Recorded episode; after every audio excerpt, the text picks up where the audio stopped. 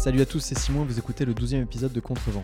Contrevent, c'est le podcast des personnes inspirantes de Bretagne et du Grand Ouest. Entrepreneurs, start et artistes nous racontent leur parcours, nous donnent leurs conseils et nous exposent leur vision. Avant de commencer cet épisode, n'oublie pas de t'abonner sur l'appli d'écoute sur laquelle tu te trouves pour ne rien louper sur les sorties des nouveaux épisodes. Pour ce douzième épisode, j'ai eu la chance de cocher un des dix premiers noms de boîtes que j'avais mis sur ma liste d'entrepreneurs au tout début du projet Contrevent, à savoir Jo, J-H-O. J'ai donc pu rencontrer Dorothée Barthes, cofondatrice de cette marque très jeune qui cartonne déjà à plein régime. Jo, ça veut dire juste et honnête. Et c'est une marque de protection hygiénique 100% bio pour les femmes, sous forme d'abonnement et de box que vous recevez directement chez vous tous les mois. Proposer des produits éthiques et totalement sains pour une des parties du corps les plus sensibles, ça peut paraître logique, mais personne ne l'avait jamais vraiment fait avant en France. Dorothée a un parcours passionnant. Journaliste de formation, elle a été amenée à participer à une mission de solidarité à Madagascar avant de rentrer sur Paris, d'être pigiste, de travailler pour France Télévisions, puis d'atterrir sur les planches avec un one-woman show qu'elle avait elle-même coécrit. Aujourd'hui entrepreneur, elle co-dirige Jo avec succès et raconte avec passion son engagement dans les actions solidaires qu'elle mène, le snobisme de certains investisseurs parisiens envers les entreprises qui viennent d'ailleurs que de Paris. Elle nous explique comment trouver des partenaires industriels quand on n'y connaît rien. Elle nous parle de savoir saisir les opportunités au bon moment, de l'importance d'avoir une équipe pour la soutenir, mais aussi et surtout qu'il ne faut jamais, absolument jamais penser qu'on n'a pas le bon profil et que la motivation et la sensibilité sont de bien meilleurs facteurs de succès et de plaisir. Dorothée me l'a dit donc dans cet épisode, elle n'a jamais eu le profil type de tout ce qu'elle entreprenait dans la vie.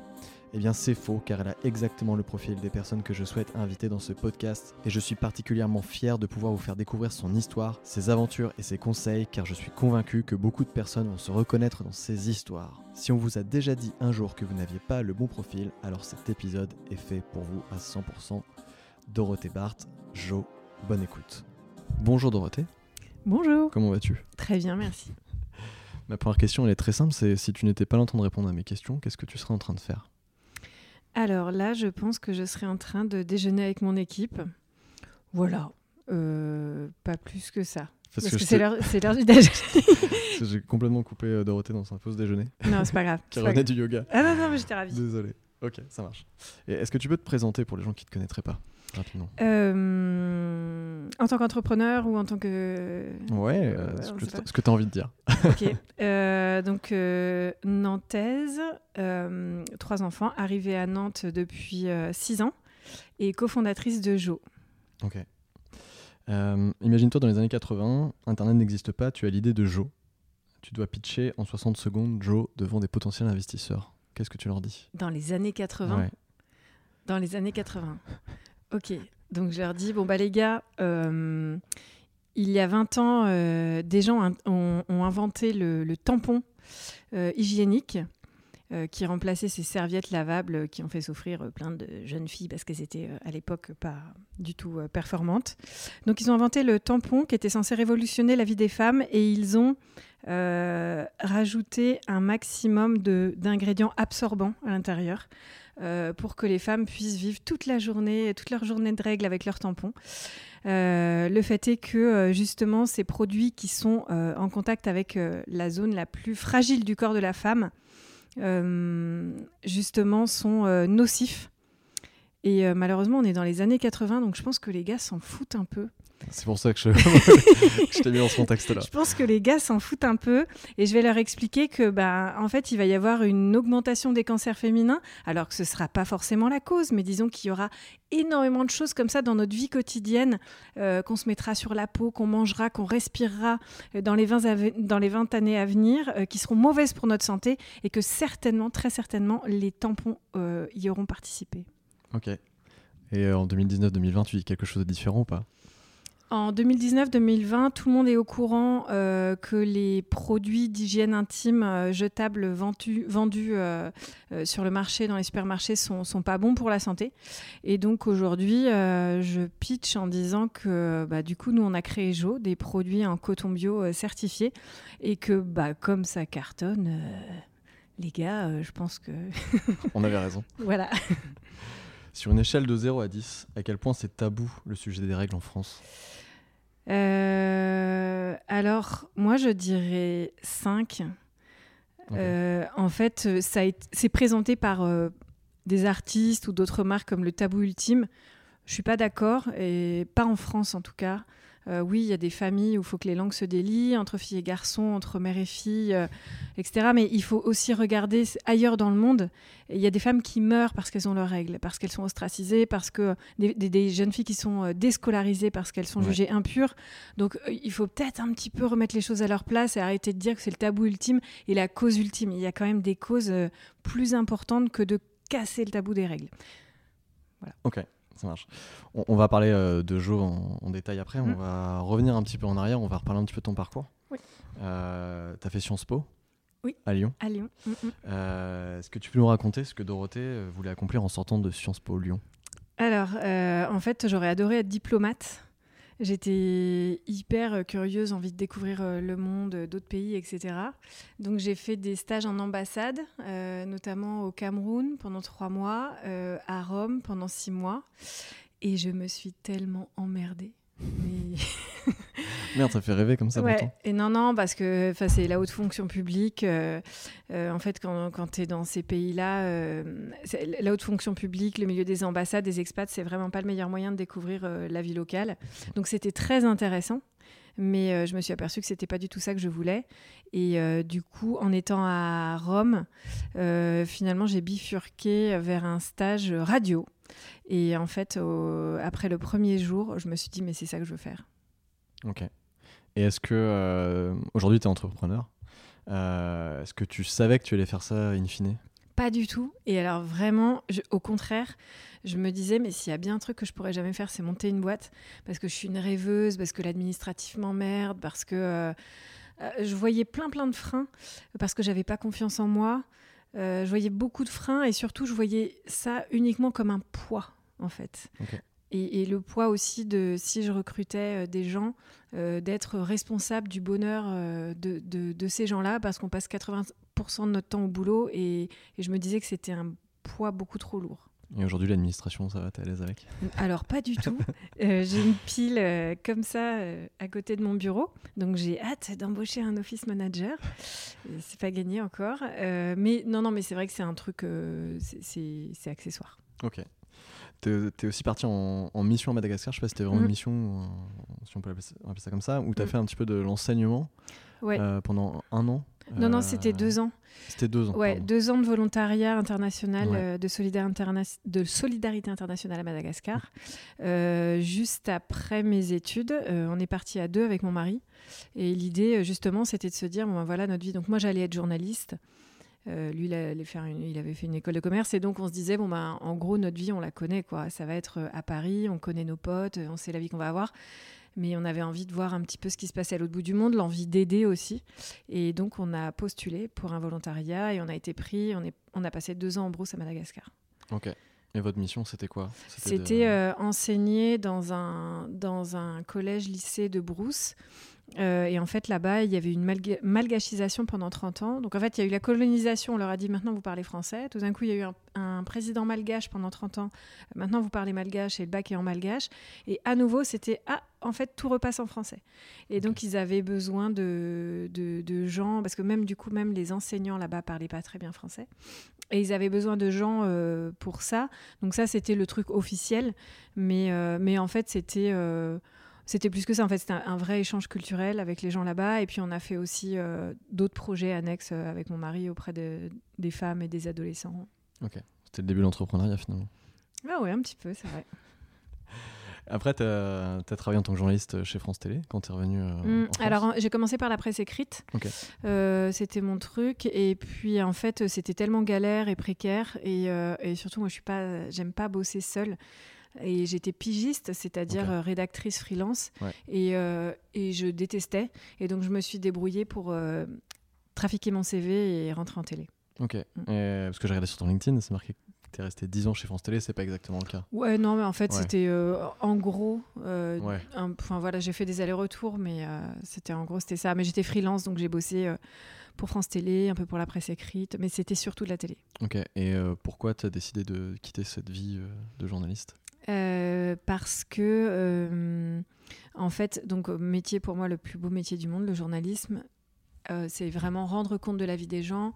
En fait, on est payé à rencontrer des gens et on rentre dans leur vie, nous confie des choses, c'est hyper enrichissant tous les jours. Donc ça, c'est la base et c'est génial. Après, c'est un métier qui est de plus en plus euh, précaire, euh, où bah, en fait, à 25 ans, on accepte plein de choses. on se prend, on se prend des, des, gros vents par des rédacteurs en chef qui nous font pleurer en salle de montage. C'est pas grave, c'est le métier qui rentre. À 35 ans, ça devient un peu lourd. Euh, être payé au lance-pierre ou bien euh, proposer des idées, euh, les présenter, bosser un mois sur une idée, la présenter et qu'on nous dise bon ben super, tu, tu, commences dans deux mois et puis en fait on te, tu sais par quelqu'un d'autre que la veille du début du contrat, ah ben non finalement c'est pas toi qu'on a pris. En fait on est vraiment des pions, c'est très infantilisant et à la fin la déception et, et, et la frustration avaient pris le pas sur la passion. Ok. Et donc c'est là que tu décides de devenir comédienne. Alors, absolument. je trouve ce passage hyper drôle. en fait, euh, en, préparant cette interview, je me suis dit, c'est exactement le type de profil euh, que j'ai envie d'interviewer. Quoi. Des gens qui ont fait plein de choses différentes, qui ont, qui ont un peu suivi leurs envies. Et à un moment donné, tu t'es dit, euh, j'ai regardé des interviews de toi sur YouTube. Tu es plus sur YouTube que Norman fait des vidéos quasiment. Tu as beaucoup de vidéos de toi. Ah bon ouais, T'as bien cherché parce que c'est sous mon nom de jeune fille.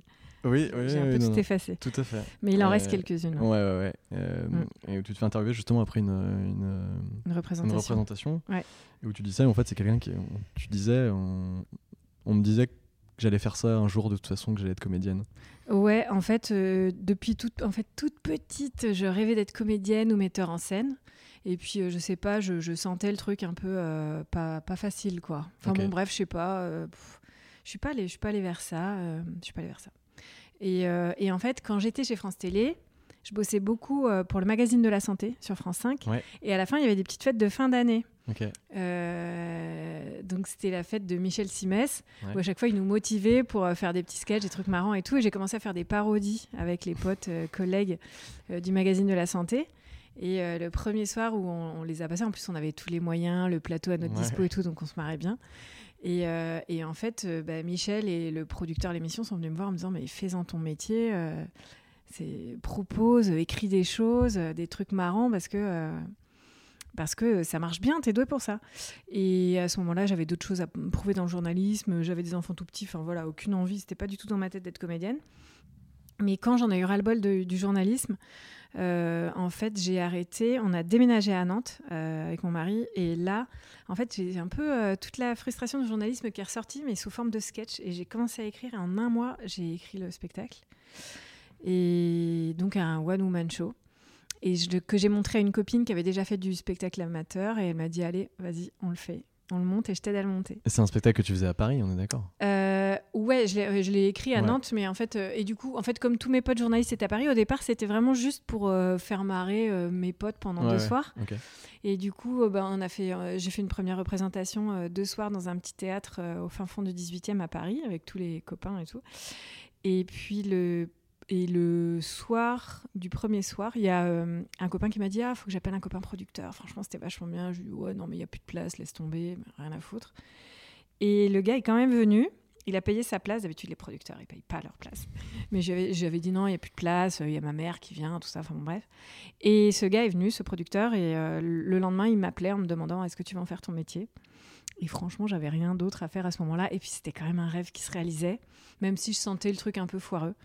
Et je lui ai dit, bah oui, ok. Et donc, j'ai joué ce spectacle Albert Londres, Les Pigeons et moi, pendant un an et demi au théâtre de 10 heures à Paris. Pourquoi ça s'appelle comme ça? Albert Londres, c'est la plus grande figure du journalisme en France. Il y a un prix Albert Londres qui, récompense chaque année euh, les meilleurs journalistes. Euh, c'est lui qui a dénoncé le bagne à Cayenne. Il a vraiment fait bouger les choses au tout début du XXe siècle. Euh, avec des, écrits euh, incroyables. Euh, et donc, c'est la référence pour les journalistes. Les pigeons, bah, c'est les journalistes aujourd'hui, les pigistes, les rédacteurs freelance. C'est, on est tous des pigeons, quoi. On est tous des passionnés, on a bossé comme des brutes et on nous prend un peu pour des pigeons aujourd'hui dans le système de la presse. Et moi, voilà, c'était moi dans tout ça. ok, ça marche. Et c'était quoi justement la transition entre ta, ta, vie de comédienne et après Imagination Machine? Et ben, il y a eu un moment où je me suis aperçue que ça pourrait pas continuer. Donc j'avais ma famille à Nantes, je faisais des représentations à Paris, un ou deux soirs par semaine, c'était pas beaucoup, mais voilà, ça prenait de l'énergie.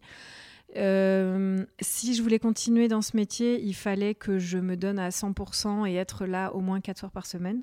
Or, j'adore ma vie à Nantes et j'adore euh, mon mari et mes enfants. Et, euh, et du coup, quand on m'a, enfin, j'ai eu des jolies propositions mais on m'a fait comprendre qu'il fallait vraiment que je me donne à, 100%. Et quand j'ai dit, euh, mais en fait, j'ai aucune envie de divorcer pour ce métier, on m'a regardé de travers parce que c'est un métier, le show business, où bah, qu'est-ce que tu racontes, enfin? Divorce, merde. Mais divorce, non, et puis il y avait enfin, le côté MeToo et tout. Enfin, voilà, c'est un milieu quand même très spécial. Et donc, je dénonçais la précarité sur scène et je retournais dans un truc encore plus euh, précaire et violent. Et donc, j'avais pas envie de ça. Je sentais qu'à terme, ça allait pas m'épanouir. Euh, donc, euh, j'ai arrêté. Ça a été hyper dur d'arrêter. Donc, j'ai dit à mon mari le, soir de ma dernière réserve un resto et on s'en colle une belle parce que là, il va falloir que je fasse le deuil de ce, de ce spectacle.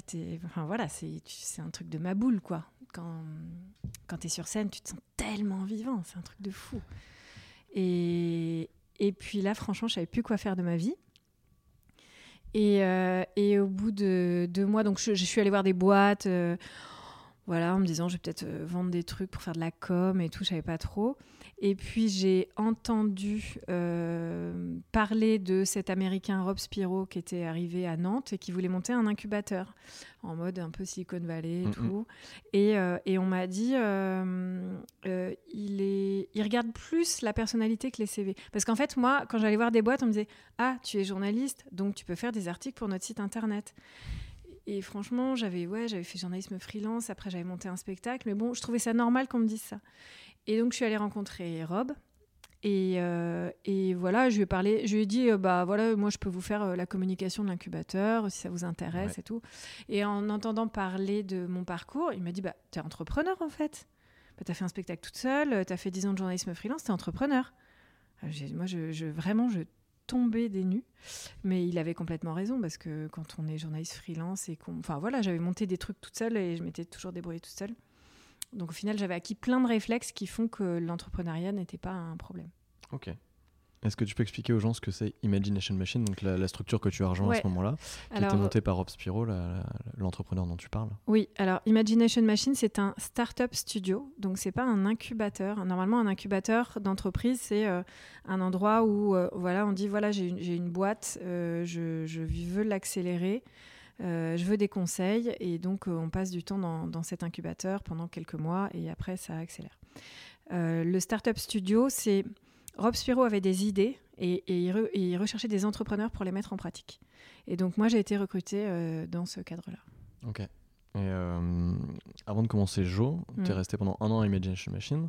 C'était quoi ton rôle à ce moment-là, justement? Euh, Non, c'était trois mois. Et dès le départ, c'était. En fait, quand, quand, on a discuté, il m'a parlé des, des différents projets qu'il y avait chez Imagination Machine, des différents projets qu'il avait en tête, dont justement les protections hygiéniques en, en, coton bio par abonnement.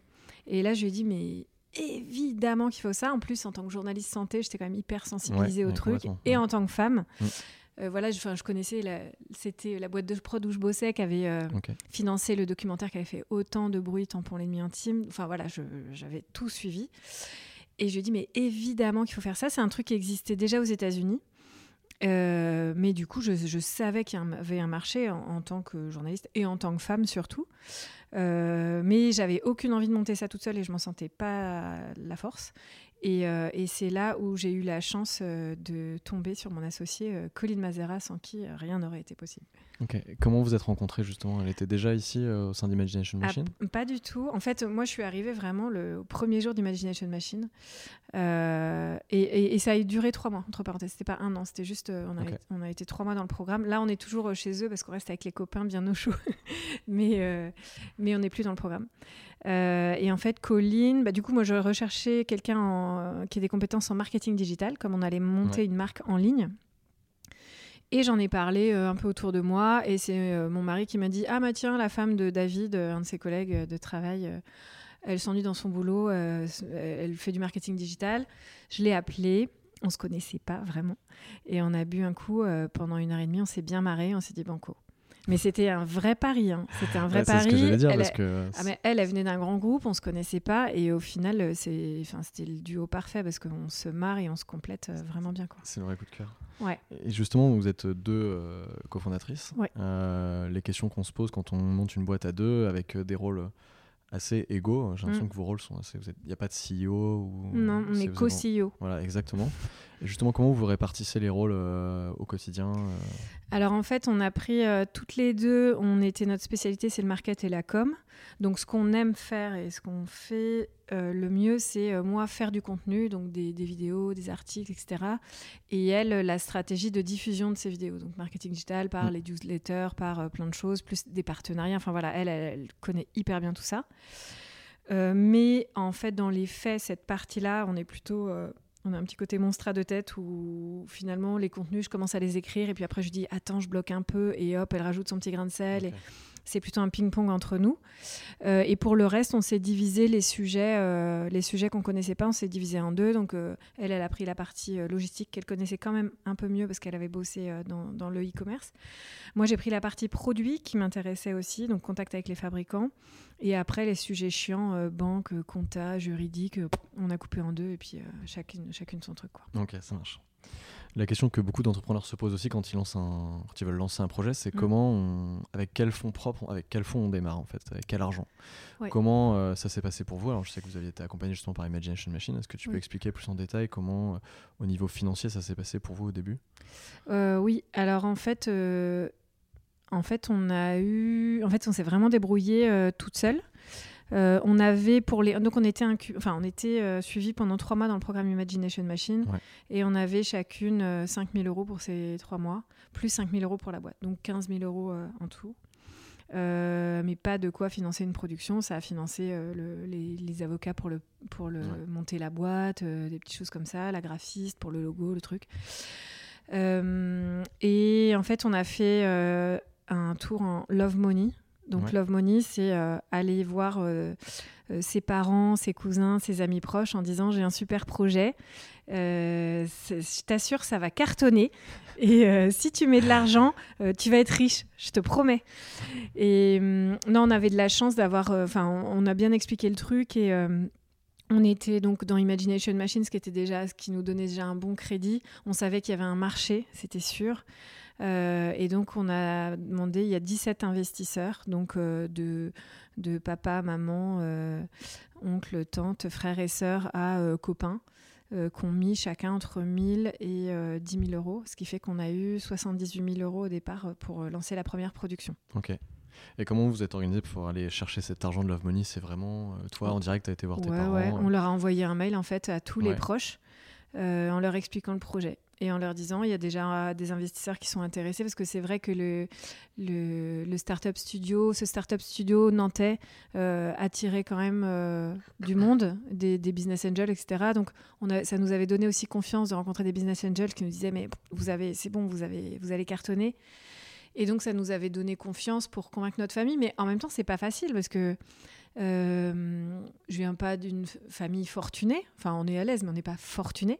Et quand ma sœur m'a dit, bah, nous, on va mettre 10 000 euros, euh, ça m'a mis la grosse pression. Donc, j'arrêtais pas de lui dire, mais tu sais que tu peux tout, tu sais que tu peux tout perdre. Hein. Tu sais que tu peux tout, tout perdre. Elle disait, oui, oui, je sais, je sais. Et donc, c'était un peu stressant quand même. J'ai interviewé aussi euh, Fred Munier de Fago. Ouais. ils ont fait la même chose que vous. Ah il m'a dit exactement la même chose. T'es sûr, hein, t'es sûr.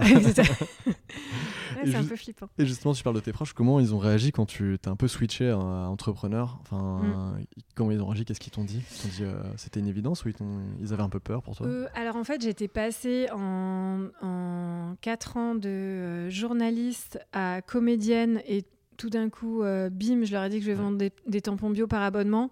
Donc c'était ah, ok, bon bah super. Enfin, enfin en gros, c'était bon, bah toi, tu nous étonneras toujours, tu nous feras toujours marrer. Ce qui pouvait me vexer un petit peu. le côté ah, tu nous feras toujours marrer.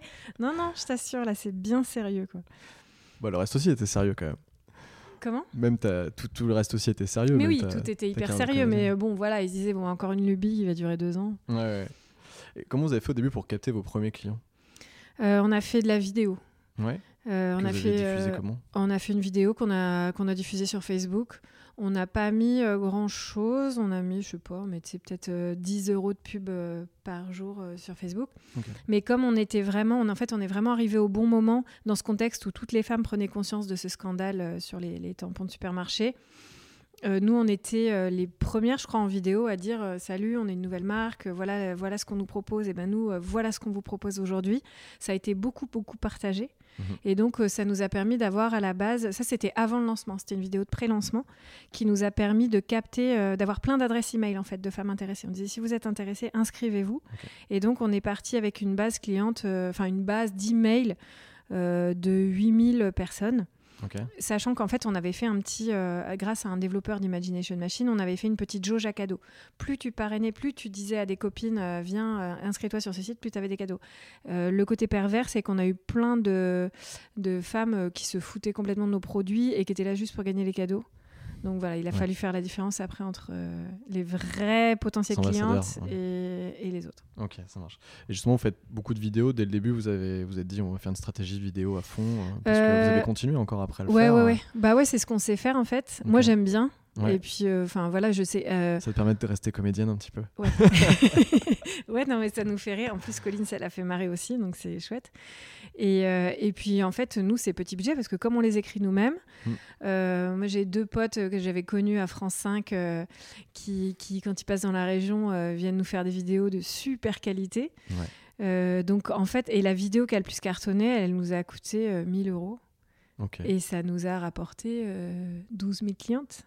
Parfait. Donc, bon. J'ai vu que vous avez fait une vidéo aussi avec Brut. Est-ce que tu peux nous expliquer comment ça se passe? C'est vous qui les démarchez? C'est eux qui vous démarchent? Alors en fait, euh, Brut, normalement, c'est un média euh, qui au quotidien diffuse des, vidéos euh, sur des actions à impact, mais c'est eux qui vont voir les... Bah, c'est voilà, c'est leur média.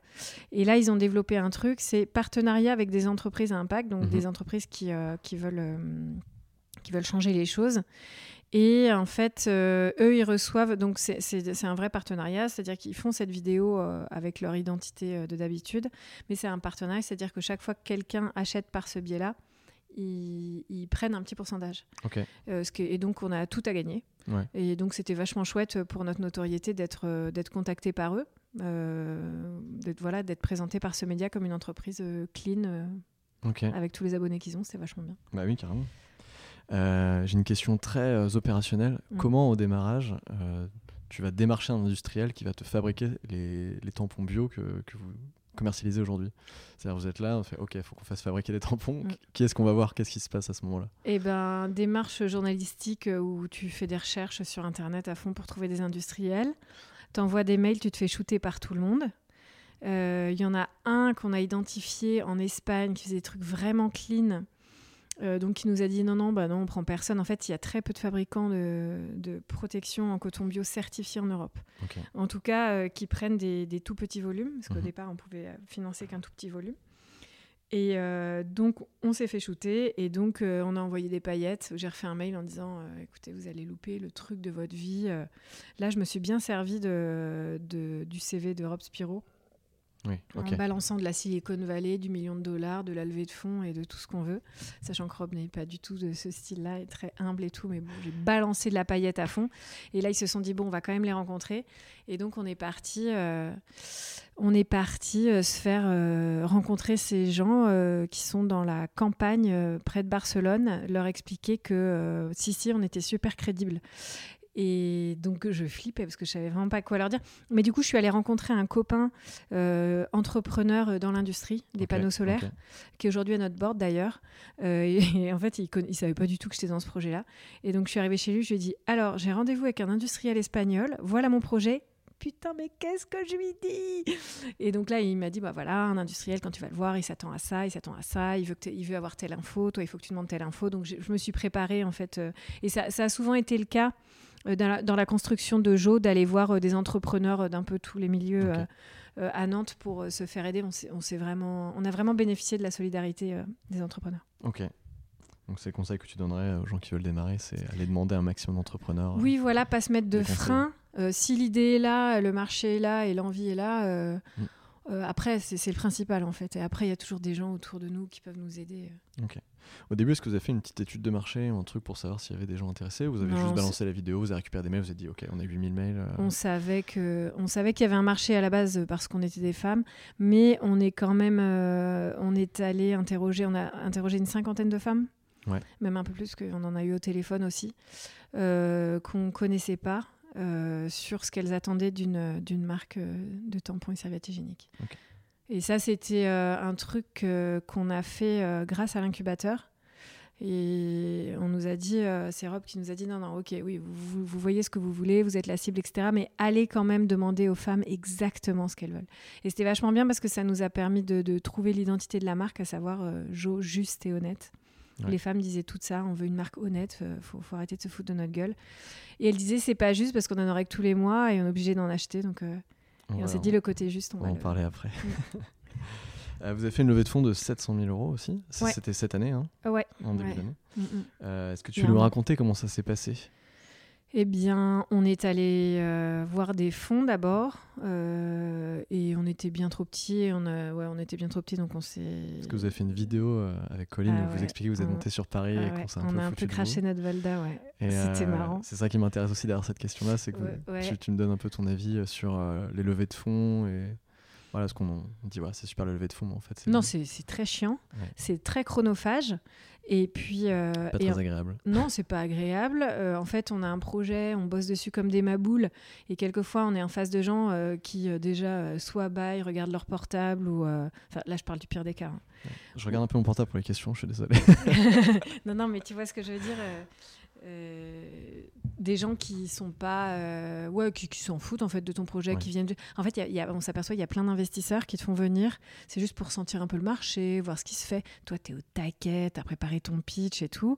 Comme on était au tout début euh, on pouvait pas prouver qu'il y avait une grosse traction. Donc voilà il fallait juste trouver des gens qui croyaient en nous.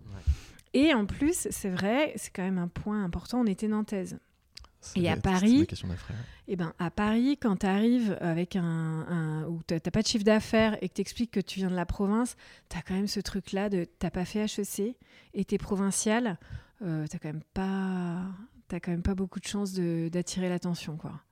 C'est quoi l'argument derrière? Rien, du snobisme. Mais moi, je le connais par cœur. J'étais dans, les, dans la télé à Paris, donc je les connais par cœur, ces mecs-là. J'avais envie de leur rironner, mais qu'est-ce que tu veux dire? Et donc, euh, ouais, il y en avait. Le, c'est ça qu'on avait mis dans la vidéo sur LinkedIn. On s'est fait accueillir une fois en disant Vous êtes nantaise, vous savez, euh, on est persuadé qu'il y a de très belles startups aussi en province. Et là, le mec, on l'a regardé, on s'est dit Mais regarde ce qu'il y a à Nantes, quoi. Rien qu'à Nantes. Il y a des boîtes qui cartonnent. La seule différence avec Paris, c'est que les gars sont pas obligés, se sentent pas obligés d'être dans tous les médias, de prendre la parole et de faire leur chaîne YouTube pour montrer qu'ils existent. C'est tout. Ils bossent, ils ont des belles boîtes, euh, voilà. Ouais, complètement. Et, du coup, qui au final a, bien voulu investir chez vous Et eh ben, d'un groupement de business angels euh, nantais. Ok, donc ils sont pas parisiens. Ouais, qui s'appelle Bambou et euh, et ouais, coup de cœur pour le projet. Et puis, euh, en fait, il y avait aussi ce côté-là chez eux qui, en fait, c'est intéressant au départ de, de, de, de s'adresser à des business angels locaux parce que au-delà du, projet, il n'y a pas que ça va nous rapporter du fric, c'est aussi on a envie de faire quelque chose pour le territoire. Mhm. Donc c'était ok, il y a un potentiel, on n'est pas sûr de nous, mais on met de l'argent et euh, on sait que vous allez créer des emplois. Et c'est aussi euh, créer un territoire attractif qui les intéresse. Et donc on a quand même plus de chances d'avoir euh, leur écoute. Et là, en fait, on fait une, nouvelle levée de fonds. là, je suis en levée de fonds. Ok. en ce moment. Ouais, c'est super avec Colline qui est à la maternité. Ok. Ouais. Et du coup, c'est bien sportif. Mais alors là, tout d'un coup, euh, les Parisiens sont super contents de nous voir. Ouais, comme par hasard. non, je suis un peu dur. Hein. Il y en a des, il y en a des sympas, mais euh, mais de temps en temps, on ressortait de là, enfin, de temps en temps, il y avait du manque de respect. Quoi. Ouais, ok. Là, je vais te poser une question très générale, mais euh, c'est quoi ton souvenir, ton meilleur souvenir, pardon, dans toute cette aventure de Jo jusqu'à maintenant? Euh, moi, c'est mes parties de rigolade avec Colline. Parce qu'on se marre bien au quotidien. Enfin, vraiment, on se marre dans les coups durs. Euh, dans les coups durs, euh, on arrive toujours à se retrouver un petit remontant. quand justement on sort d'un entretien un peu humiliant, on se prend un morito et le mec, mais on le rhabille pendant une heure et ça nous fait marrer. Ouais, c'est vraiment la relation avec mon associé qui est hyper sympa. Et il y a aussi, j'ai découvert ça, donc j'avais vraiment peur d'être chef et je me sens pas chef, mais disons que on a vraiment euh, trouvé euh, quatre euh, personnes top pour nous rejoindre. Et au final, c'est génial d'avoir ces gens-là à nos côtés. Quoi. Et là, justement, donc Colline, elle est en congé maternité. Et, en fait, on a des, des gens, quatre personnes hyper engagées, qui sont là, qui, qui me soutiennent. Et voilà, c'est un aspect finalement que j'aime beaucoup, avoir une équipe. Ok. Et la deuxième question en parallèle de celle-ci, c'est c'est quoi ton pire souvenir? Mon pire souvenir, euh, je sais pas si on peut parler d'un souvenir, mais plutôt le pire aspect euh, du côté d'entrepreneur, c'est qu'en fait, tu as tout le temps ta boîte dans la tête. Mais tout le temps, en fait, tu te reposes jamais. quoi. Parfois, le dimanche après-midi, euh, si je vais faire du surf, après, ça y est, j'oublie un peu. Mais euh, en général, j'ai tout le temps Jo dans la tête. Ce qui est bien, hein, parce que tu vois, tu penses à des trucs et tout, mais de temps en temps, c'est fatigant, tu as envie de, couper. quoi. Mmh. Ok. Là, on va parler un petit peu plus de Jo en détail, euh, puis aussi du sujet des, des, protections. pourquoi est-ce qu'on a besoin de mettre du chlore, du pétrole, des pesticides, des perturbateurs endocriniens dans des tampons aujourd'hui? Euh, en fait, le chlore, c'est, ben, en fait, tout vient de la, de la fabrication à bas coût de ces produits. Donc, les tampons vendus en supermarché, c'est de la cellulose, donc c'est des, un amas euh, de végétaux, mhm. euh, donc qui n'est pas forcément nocif. Mais pour lui donner l'aspect coton, on blanchit avec du chlore, beaucoup de chlore.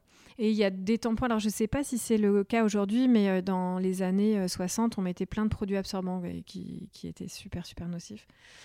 Euh, donc euh, en fait ça vient donc voilà la cellulose c'est vraiment pas cher à produire. On la blanchit hop c'est fait mais euh, avec des quantités de chlore qui sont complètement intenables pour la peau. Et, euh, oui il y a forcément des, des, absorbants aussi dedans parce que ça assèche beaucoup les muqueuses vaginales. Et les serviettes c'est du plastique tout simplement parce que ça coûte pas cher à produire. Ok voilà. Et donc, ça provoque des irritations chez certaines femmes, des brûlures. Au-delà du problème de santé à, à, bas bruit tout au long de la vie, de mettre ces, en mettant ces, protections-là. Il y a aussi des, problèmes dermato qui peuvent être graves. Euh, et il y a plein de, En fait, les, nos clientes, pour la plupart, viennent chez nous pour euh, justement pour ça, pour leur santé, en disant Ah, mais moi, c'est bon, maintenant, c'est tout doux. Ça faisait 15 ans que j'avais des règles avec des brûlures, etc. Et ça va mieux. Ok. Euh, vous reversez de l'argent à certaines ONG hum. via l'achat justement de, des boîtes. Oui. Euh, j'en citais deux principales, euh, Cavo Ekiva, qui est une, une association euh, à Abidjan, qui est, voilà, qui est en Côte mm. d'Ivoire, et Gynécologie sans frontières. Oui. ma question, elle est très simple, c'est quand on va acheter une, de ces une boîte Joe, mm c'est quoi le parcours des, des, euros qui sont reversés à, ces associations-là Qu'est-ce qui se passe Ouais, c'est 10 centimes par boîte vendue. Depuis la première boîte euh, envoyée, depuis le premier colis euh, il y a un an et demi. Ok, donc vous avez 4 ONG, donc euh, c'est 2,5 centimes par ONG qui est réparti, c'est ça? De façon équitable et puis. Ouais, ouais, oui, voilà, exactement. Ok. Est-ce que tu peux nous parler un petit peu justement de ces ONG euh, Non, c'est euh, non, non, pardon, de façon équitable, non, parce que par exemple, il y, y, a une ONG à Saint-Étienne euh, dont la directrice nous a appelé en disant on n'a vraiment pas de budget et est-ce que vous pourriez financer nos protections hygiéniques? Et en fait, ça c'est un petit budget par rapport aux autres. En fait, ça dépend. On a regardé un peu les projets à Abidjan. Il y a un, en fait, c'est un foyer Kawakiva qui accueille des femmes victimes de la traite, de la traite, donc c'est traite sexuelle, esclavage au travail aussi et qui sont dans les rues d'Abidjan. Euh, et quand je dis des femmes, en fait, ça peut être aussi des petites mmh. filles, donc c'est extrêmement dur. Euh, et eux, en fait, on leur donne une, une bonne partie euh, de ce budget qu'on alloue aux ONG. Ça dépend des mois, en fait, on voit aussi leurs besoins. eux, ils ont une bonne partie, Gynécologie sans frontières aussi. Euh, et, pour Girls Excel au Cameroun, c'est assez fixe. C'est 1000 euh, euros tous les trois mois qui sont envoyés. Euh, Girls Excel au Cameroun étant une, association qui fait de la sensibilisation aux règles dans les campagnes où les filles et les femmes sont mises à l'écart pendant les règles. Donc ça veut dire déscolarisation, ça veut dire perte d'autonomie. donc c'est assez grave. Et Gynécologie sans frontières et Cavo Equiva, c'est en fonction de leurs besoins. Ok. Voilà. Et, mais de toute façon, le, la somme entière qu'on donne aux ONG euh, c'est, vient des 10 euros, des 10 centimes par boîte. Par boîte. Ouais. Donc vous avez un budget dédié pour eux et après vous les répartissez en fonction de leurs besoins aussi respectifs. Ouais, voilà. Et justement, comment vous avez choisi ces ONG-là Comment vous les avez démarchés? Et, euh, et, toi, tu penses quoi de, de, de, un petit peu la polémique qui est autour des ONG un petit peu en ce moment? J'ai l'impression qu'on les remet beaucoup en cause. Ah bon? Pourquoi? Euh, bah, Sur le fait qu'ils mettent beaucoup d'argent de côté en fait pour leurs mhm. propres fonds, leurs fonds propres. Ouais. Euh, alors c'est ça, ça concerne certainement pas ces ONG là, mais sur des plus grosses ONG, tu vois, euh, très connues. Ouais. Est-ce que vous êtes posé cette question-là, justement, de la transparence des ONG que vous allez choisir, etc. Comment vous avez fait pour les choisir Ouais, tout à fait. Bah, en fait, le côté ONG. Euh, bah, il était important pour Colline et moi. Et moi, vraiment, il me prenait aux tripes parce que depuis Madagascar, en fait, euh, donc ça faisait 12 ans que j'étais partie de Madagascar. J'avais vécu en brousse, j'avais vu des, mm. des, des, choses, j'avais fait des rencontres assez fortes. J'avais vu des choses difficiles, des enfants mourir de maladies dont on ne devrait pas mourir. Et donc, et donc c'était pour moi, ça me prenait vraiment aux tripes. J'avais envie d'avoir un impact avec mon business. Si je montais un business, il fallait que ça ait un impact.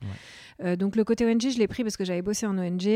Et euh, effectivement, d'avoir bossé en ONG, euh, euh, savoir, tu vois, trouver des partenaires efficaces et solides, que ce soit en France ou à l'étranger, je savais quelles questions leur poser. gynécologie sans frontières, en fait, dès le départ, j'ai eu envie de faire quelque chose pour les femmes migrantes, sujet éminemment politique, malheureusement. c'est pour ça qu'on sait qu'on a. parce qu'en fait, à Madagascar, je les avais vus, les candidats au départ. Donc je voyais euh, des femmes qui avaient vu mourir leur enfant euh, du tétanos, euh, de la fièvre, et qui me disaient, moi j'ai envie d'aller dans ton pays. Évidemment que tu as envie d'aller dans mon pays. Et, et où des élèves voilà, qui voyaient que leur pays était bouffé par la corruption et qui disaient, mais qu'est-ce que je vais faire, moi, vendre des bananes au bord de la route toute ma vie? Et les gens, les candidats au départ, c'est les gens qui ont le plus de dignité, une motivation de dingue, et surtout un courage incroyable, celui de dire, je vais quitter tout ce que j'ai toute ma famille, toutes mes racines. Je vais me coller sur un rafio et tant pis, mais j'ai une vie et je veux qu'elle soit digne. Je trouve ça incroyable. Et donc je voulais faire quelque chose pour ces gens-là. Donc euh, la première chose qu'on a faite, c'est de s'adresser à Gynécologie sans frontières euh, pour leur mission auprès des femmes migrantes. Donc mmh. ils accueillent dans des dans des camps où ils font des maraudes, là où il y a des camps un peu. Euh, notamment à Calais. Ouais, notamment à Calais. Et aussi euh, à, Paris, ils recueillent beaucoup euh, d'Africains qui arrivent. donc voilà, l'idée c'était d'aider cette mission-là, de, de, protection des femmes et de leurs enfants aussi souvent. Donc, qui arrivent en France avec leurs enfants et qui peuvent être voilà qui sont à la merci de tout et tout le monde dans la rue. Euh, il y avait ensuite, euh, j'avais envie de faire quelque chose au Cameroun parce que j'y avais passé du temps et que j'ai encore des amis. Et du coup, il y a une association précisément qui travaillait sur, euh, sur les règles au Cameroun, donc Girls Excel, donc ça c'était la mhm. deuxième. Et donc on, on comptait s'en tenir à ces deux associations. Et puis en fait, on a eu une très belle croissance où on s'est dit, en fait, quand tu donnes 1000 euros en Afrique, c'est un, un, gros impact. Si, le truc est bien géré, ça a vraiment beaucoup d'impact. Euh, quand tu donnes 1000 euros, effectivement, si tu donnes à une grosse ONG euh, occidentale, euh, c'est vrai que ça peut payer les trois photocopieuses. Quoi. Et en fait, il y a quand même aussi cette satisfaction-là. Et pourtant, ils en ont besoin de leur photocopieuse. Mais il y a cette satisfaction-là de se dire c'est dingue, t'envoies. T'envoies 1000 euros et le gars te répond en disant voilà avec les 1000 euros ce qu'on a pu faire. Donc à Abidjan, il y a, à la fin de l'été, on a fait un, un, versement et on nous a renvoyé une énorme liste de courses. Euh, de ce qu'ils avaient acheté avec euh, notre don. Donc c'était euh, des, habits, des casseroles, des choses pour cuisiner, pour mieux nourrir les filles. Et ils nous ont dit, ben, on va pouvoir payer une psychologue pour les filles qu'on recueille. Et donc l'impact, il est dingue, quoi. Et donc ça, c'est une super satisfaction. Et puis surtout, c'est facile. Je veux dire, on peut le faire. Si tu as bien sourcé la bonne ONG, on peut le faire. L'argent est sur le terrain, quoi. Voilà. Ok, c'est super. Euh, tu en as déjà un petit peu parlé, mais j'aimerais bien que tu refasses peut-être un point là-dessus, euh, sur la précarité menstruelle et surtout les conséquences que ça peut avoir. Tu parlais de déscolarisation, mm. de, les écarter de certains groupes des fois. Mm. Euh, est-ce que tu peux justement parler de ces conséquences-là, même en France des fois aussi, hein, pas forcément qu'à l'étranger est-ce que tu peux un petit peu nous expliquer ce phénomène-là? Alors la précarité menstruelle, c'est un gros problème, c'est vrai déjà en France. nous, on s'y est pas on s'y est pas attaqué parce qu'il y a beaucoup de marques, y compris des grosses marques. Euh, c'est en fait ce qui est chouette, c'est qu'il y a beaucoup de gens qui commencent à être sensibilisés à ça. Il y a un projet de loi là-dessus. Euh, donc euh, les, associations sont vraiment sensibilisées, il y a beaucoup de dons. nous, on sait, et, d'ailleurs, bah, typiquement les dons qu'on fait à Saint-Étienne, c'est dans ce cadre-là. en fait, à Saint-Étienne, l'association La Carse, ils font aussi des maraudes où ils distribuent des, protections aux femmes dans la mmh. rue. parce qu'en fait, et on a l'impression que bon bah on a ses règles et on a des protections, voilà. Mais quand on n'en a pas, mais c'est l'enfer, c'est l'enfer. Donc les femmes dans la rue en France, c'est avec euh, des vieux bouts de tissu, c'est avec euh, du papier toilette ou avec euh, rien. Et, ça, et en fait, au-delà de, de l'inconfort, euh, du risque aussi sanitaire parce que c'est pas c'est pas forcément euh, voilà elles ont pas d'endroit où se laver les mains euh, les tissus ils peuvent pas être lavés tout le temps. Il y a aussi un problème de dignité. Comment vivre? Déjà on se galère et comment vivre en plus quand on n'a pas de protection hygiénique? Là je parle des femmes de la rue mais il y a aussi des étudiantes qui galèrent pour ça. Donc c'est un vrai problème déjà en France. Et à l'étranger, nous, ce qu'on avait vu à Madagascar, c'est euh, donc des tissus, ce qu'on faisait nous euh, du coup avant les années 50 euh, hein, en France. mais bon, laver, c'est pas toujours super bien lavé. Les, conditions d'hygiène sont pas forcément respectées et ça peut être aussi des plantes, des feuilles et ça peut vraiment, il peut y avoir des, conséquences, des infections chez les jeunes filles qui sont graves. Dans une des vidéos, justement, tu parles euh, du fait qu'aux États-Unis, les entreprises mettent des fois à disposition des, protections hygiéniques mm. pour leurs employés. Mm. Euh, moi, quand j'ai vu ça, je me suis dit, c'est quand même hallucinant que ce soit pas une pratique qui a été euh, qui a été copié en France. Euh, comment t'expliques ça Mais ça commence là. Ok. Ça commence. Et en fait, euh, et du coup, il y a plein d'entreprises. ça, c'est un marché auquel on s'attendait pas du tout. C'est qu'il y a beaucoup d'entreprises qui, euh, qui nous contactent, ou même des facs qui nous contactent pour mettre à disposition gratuitement des protections hygiéniques à destination des, des salariés ou des étudiants. Euh, et en fait, c'est venu d'une start-up au départ qui, avait son siège aux États-Unis et qui nous a appelé en disant ah, On a vu votre vidéo, c'est hyper sympa. Notre siège aux États-Unis, euh, il y a des tampax, on mettrait bien des tampons jaunes euh, chez nous. On s'est dit Ah, super idée. Et on est allé les voir et ils nous ont dit Bah oui, pour nous, c'est une évidence. Normal d'avoir des tampons. ils font ça au siège, voilà. Et, donc, on en a parlé un peu autour de nous, ne serait-ce que dans le réseau nantais. Et donc, il y a des boîtes comme euh, ERAM, euh, iAdvise euh, qui nous ont commandé. à Paris, il y a General Mills aussi qui nous a fait une commande. Et, du coup, là, on, en fait, on a, on a plein de demandes entrantes et on va créer un poste pour ça d'ailleurs. Parce qu'on a énormément du coup de boîtes qui, qui s'adressent à nous pour ça.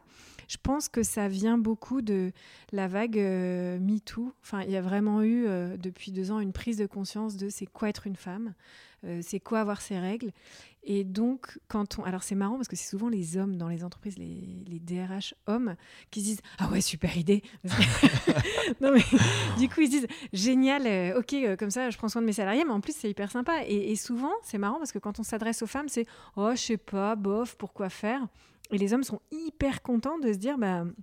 Génial, je fais ça pour mes salariés femmes. Je prends en compte le fait qu'elles soient des femmes. Je prends en compte cette période un peu chiante, euh, qui est la période de règles tous les mois.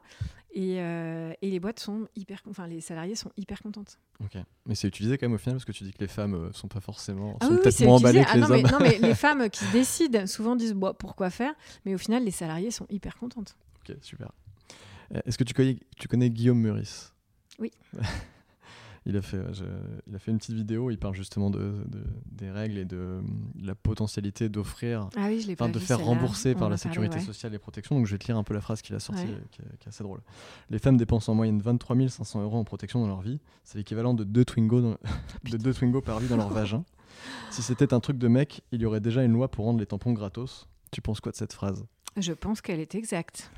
Je pense vraiment qu'elle est exacte. Euh, il n'y a qu'à voir comment se passent les débats dans les hémicycles et, euh, et la manière dont on s'adresse encore aux femmes en politique. Mm. Euh, il n'y a qu'à voir ça pour se dire qu'une femme qui arrive au pupitre pour dire Hello, je veux rembourser les protections hygiéniques, là, elle commence à être écoutée. Mais effectivement, jusqu'à aujourd'hui, évidemment qu'elle se serait pris mais une, une volée de bois vert, quoi. Mm. Évidemment. Si ça avait concerné la prostate des hommes, il y aurait une loi déjà, bien sûr. Et du coup, toi, tu penses quoi ça C'est euh, qu'il faudrait euh, justement rendre. Euh, ah bah oui, oui. Pour les, pour les, évidemment que c'est un budget et et pour les, comme comme il y a des aides pour les gardes d'enfants, pour toutes ces choses-là, il faudrait effectivement des aides pour les protections hygiéniques. Mais je suis sûre qu'on va y arriver. J'ai tapé règles féminines dans Google Media, dans Google Media, pardon, et je suis tombé sur un article de Mediapart qui dit Menstruation, un défi planétaire, euh, notamment par rapport à l'écologie. C'est comment vous traitez ce sujet-là euh, chez vous euh, autour de l'écologie et du recyclage Ouais, c'est vrai que nous on fait des produits jetables mmh. et qu'aujourd'hui il y a des produits lavables qui existent. Et, déjà, déjà c'est des bons produits jetables, donc ils sont biodégradables, les emballages sont compostables. Ceci dit, la plupart du temps, ils arrivent à l'incinérateur, mais ils sont faits en matière naturelle. disons que c'est un premier pas pour nous. Mmh. Après, et, c'est ce qu'on a vraiment envie de faire à l'avenir, c'est de s'améliorer là-dessus. Alors en fait, déjà, il y a un truc, c'est on, se fait parfois, il y a des ayatollahs euh, euh, du, lavable sur les réseaux sociaux, mais enfin, vous êtes des pollueuses. et, souvent, c'est les clientes qui leur répondent Mais t'es gentil, mais moi, euh, pour des raisons euh, anatomiques ou de santé, ou je sais pas, je ne peux pas mettre de cup. Euh, je travaille 12 heures par jour dans un endroit où je peux pas me laver les mains, je ne peux pas mettre de cup. Une petite fille de 11 ans qui a ses règles, tu vas pas lui donner une mmh. cup ou bien une serviette lavable pour aller au collège. Donc il y a plein de. En fait, c'est les, les, protections lavables sont souvent adoptées en complément du jetable. Souvent, ça se passe euh, comme ça, ou euh, c'est que jetable. Et celles qui que lavable, souvent, c'est des femmes qui ont qui sont plutôt euh, qui ont plutôt la chance d'être qui peuvent travailler un peu plus à la maison. Jusqu'ici, en tout cas, mais elles sont en train de s'améliorer les protections lavables. Donc, nous, effectivement, on fait des, des produits jetables, mais il y a plein de pistes d'amélioration parce qu'il y a plein de nouvelles matières naturelles qui, qui vont émerger. Et, et, donc, il y a plein de RD à faire là-dessus. J'en parle pas, mais mais on a des choses en tête. Ok, ça marche. Bon, on se tiendra au courant. Euh, là, maintenant, j'arrive dans une partie de l'interview où je commence des phrases et je vais te demander de les finir. Oula. Donc, c'est, ça va aller assez rapidement, t'inquiète pas. Le profil type de la client Jo, c'est C'est une femme qui a envie de produits naturels sans sacrifier à la modernité, au glamour et à l'impertinence. Ok. Il n'y a, y a, pas une catégorie euh, qui, euh, qui, est plus votre client ah, la catégorie Eh ben non, en fait, je peux pas, je peux pas te répondre ça parce qu'on pensait qu'on serait plus, euh, comme nos produits sont bio, un peu plus chers que les produits mhm. de supermarché, on pensait s'adresser plutôt à des CSP+. Et en fait, il y a plein de femmes qui ou d'étudiantes qui ont pas de gros revenus, mais qui s'adressent à nous par choix pour leur santé. Et donc, on a des, des femmes, donc c'est vraiment entre nos clientes, c'est entre 15 et 45 ans. Euh, et de tous les milieux sociaux. Ok. Lever des fonds, c'est un vrai bonheur car. Car euh, on boit des moritos après les entretiens avec les investisseurs. Viens rejoindre Imagination Machine si. Si tu as vraiment envie de monter un projet, si tu as l'envie et la motivation, et regarde pas trop ton CV. Si tu as l'envie et la motivation de créer quelque chose qui a un impact, viens. Ok. Le journalisme, c'est vraiment le métier idéal si tu veux tester ton endurance face à l'adversité et rencontrer des gens. La télé-réalité est un monde merveilleux où? Est un monde merveilleux où? Parce que dans l'interview que j'ai vue de toi, justement, tu disais que tu avais un peu travaillé en télé-réalité à un moment donné? Ah, ouais, ouais. c'est un monde merveilleux. Tu avais adoré ça. Ah, j'avais adoré. c'est un monde merveilleux où tout est orchestré pour. Euh, Bon, je sais rien, moi. un monde merveilleux, non, c'est où tout, tout est fait pour, pour créer le scandale et où tout est fait pour tirer les gens vers le bas. Si Bradley Cooper m'appelle, je lui dis. Bah, mon petit chat, euh, je suis pas forcément disponible, hein Donc, euh, bah écoute, je réfléchis puis on en reparle. T'es réellement une fan de Bradley Cooper ou c'est ouais. Ok. Puisque ça reste entre nous, je peux te le dire, la semaine dernière, j'ai fait une connerie, c'était. Non, non, non, je vais un peu faire euh, ma relou un peu moralisatrice, mais ma connerie, c'est de prendre mon vélo électrique sur un, sol, sur un sol mouillé tous les matins sans casque. Et, et, c'est nul, c'est nul. Et, pour autant, mais je sais pas, mais qu'ils fassent des, casques un peu glamour, et j'en mettrai rien. Mais je sais que c'est une connerie, chaque jour. Ok, bah si vous nous entendez et que vous voulez créer une boîte qui fait des beaux casques de vélo, on est preneur. Ouais, ouais, on est preneur. Alors là, je vais arriver à la fin de l'interview, il me reste seulement 8 dernières questions. Hmm c'est les huit dernières questions que je pose à tout le monde, systématiquement. La première, c'est si les gens s'intéressent à Jo, hmm où est-ce qu'on peut les envoyer? S'ils veulent avoir des renseignements sur la boîte, sur toi aussi Sur euh, jo.fr, sur notre site, euh, il y aura absolument tout ce qu'il faut. vous avez aussi un Instagram, etc. oui. Alors, si j'étais un journaliste, moi, et que je te demande c'est quoi ton actu, tu me réponds quoi? C'est euh, une levée de fonds euh, tout en réfléchissant et en sortant des nouveaux produits. Euh, là, l'actu, c'est le coffret première règle pour les toutes jeunes filles qui va sortir la semaine prochaine. C'est quoi le truc qui te fait le plus gagner de temps au quotidien? Mon équipe. c'est une, belle réponse. la quatrième question, c'est c'est quoi ton rêve? Mon rêve, c'est d'avoir une maison euh, sur une plage où il y a des belles vagues de surf, un bar pas trop loin.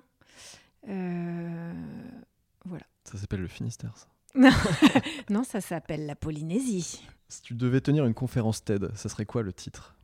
Ça va arriver un jour en plus, j'en suis sûr, donc il faut que tu réfléchisses euh, maintenant.